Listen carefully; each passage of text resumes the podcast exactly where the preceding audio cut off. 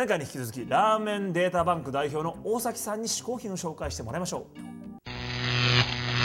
えー、今回、えー、私が紹介させていただく試行品これはラーメンです、えー、しかもですね、えー、昨年オープンした中の新店ベスト3というのを紹介させていただきたいと思います、えー、ラーメン好きな人はまずこの3軒を食べていただきたい。この3軒を食べなかったらまず食べに行っていただきたい。そういうですね、えー、超おすすめのお店。なおかつ去年オープンしてるんですが今年さもっと進化したというようなお店をですねぜひ紹介させていただきたいと思います、えー、第一発目、えー、麹町ですね。最寄り駅が麹町にあります。まあ、半蔵門線で行くと半蔵門駅からも行けますね、えー、カタカナで空の色と書きます。え、ここはですねあの博多一風堂という有名店がありますけれどもそこで11年修行した、えー、若きイケメン店主がですね独立して自分の味を、えー、提供しているというお店ですね。おすすめメニューが2つありましてまず王道の中華そばいわゆる醤油ラーメンですね、えー、まあ、昔ながらっていうほど古臭くはないです。かなり最新の、え、研ぎ澄まされた醤油ラーメンなんですね。これが一発あります。だから何ていうのかな。昔から食べてるような人はその中華そばを食べていただくとうわこれはうまいなと感動できると思います。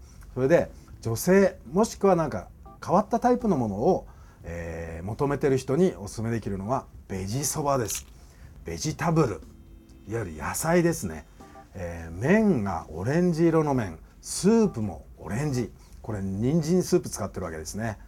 えなんだそれ。そんなラーメンあんまり食いたかないよって思うか分かりませんけれども、えー、写真を見てみるとですね非常に綺麗で野菜もたっぷりでとってもあの美味しそうに見えますし実際食べても美味しいです、えー、非常に工夫されてますので、えー、そのトッピングとかですね麺スープ独自の創作性のあるラーメンですね、えー、2軒目が最寄り駅はそうですね秋葉原。まあ、浅草橋からも行けますけれどもちょっとだけ秋葉原が近いと思いますが黒木というお店ですね。こちらがですねまた2つ食べなきゃいけないお店なんですね、えー、まずは細麺。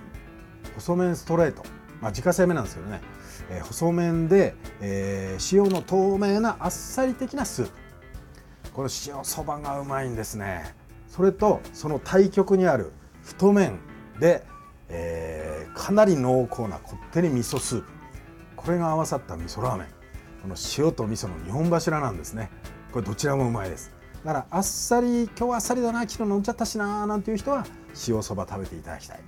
でも今日は元気だ。さらにもっとパワーつけるぞというような人はもう味噌ラーメンですね。もう食べていただきたい。3軒目。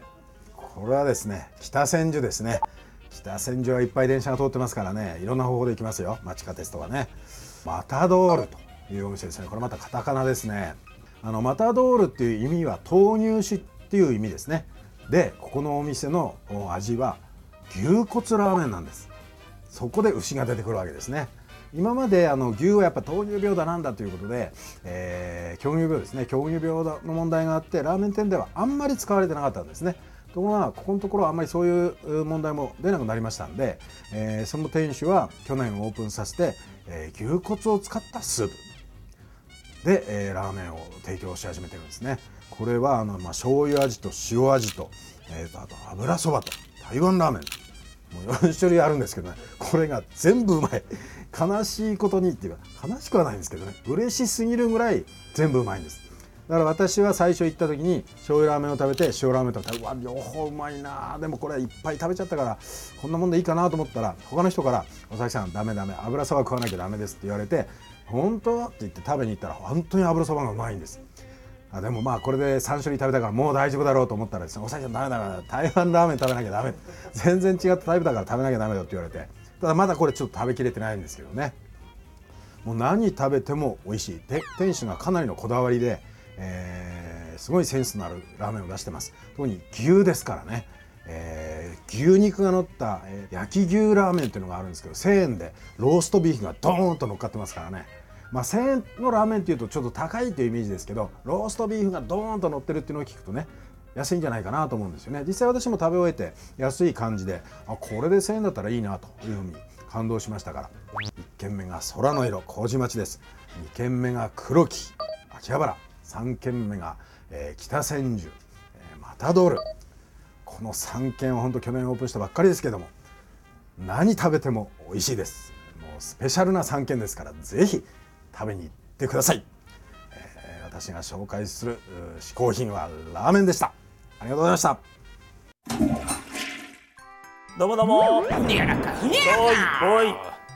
ラーメンもいいけどの、このコーナーは、はい。ネットでお取り寄せのできる全国のレトルトカレーをくじ引き方式で引いてもらう全国お取り寄せカレーくじじうゃ、ーんこれね、あの結構評判いいですから。じゃろう、まあ、僕もラーメンも大好きですけど、ん。まあカレーもね相当好きですから。そうじゃろじゃあ今回も。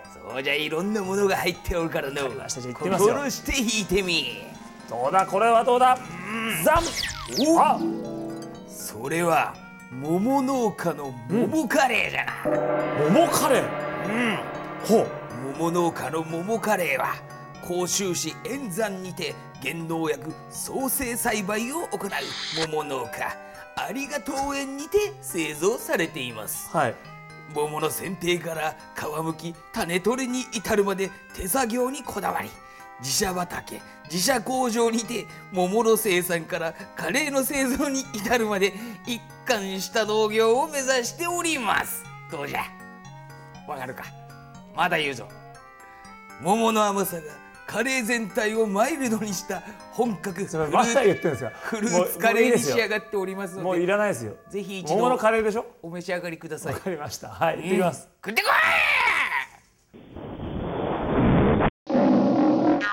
おどうもどうも。来た来た。来た来ましたよ。お一見普通のカレーっぽいですけど。今回は桃のカレーだって。桃入ってんの？桃まあちょっとフルーツが入ってるカレーって結構聞くけどね。その味のベースにね。桃っていうのはちょっと初めてだよね。それ身がボロンと入ってんじゃないいのこれね実も入ってる。あららこれ多分桃。ああちょっと桃からいきなりいっちゃおうか。それ行きましょうよ。桃からいってみましょう。どうだ？カレーと桃。あうん。合う。合うの？あのねそんなにね桃の甘みっていうよりもやっぱりそのその果物っぽいフルーティーな感じをはいはいはい。足している感じでうん。結構辛口ですねこれ。あ辛口なんですか？うん。あのねああでもやっぱりね桃が入ってくるな。桃が入ってくる。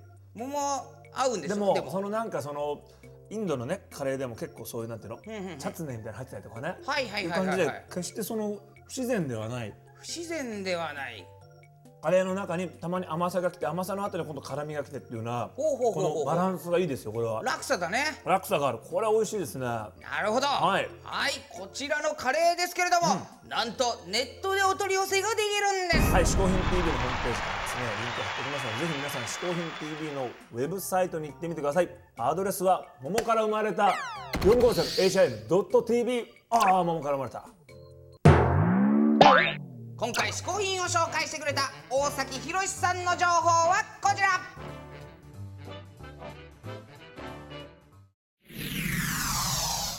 毎回ゲストを日本古来の嗜好品、こけしにしてしまおうというこけしマシンのコーナー。今回のゲスト、大崎さんをですね、こけしにしてみたいと思います。ロロロロンロンロン、大崎さん、いきます。スタートおらららららら大崎さん、ラーメン。あこれは結構似てるんじゃないのかな。ラーメンフリーク大崎さんのこけしゲットだ。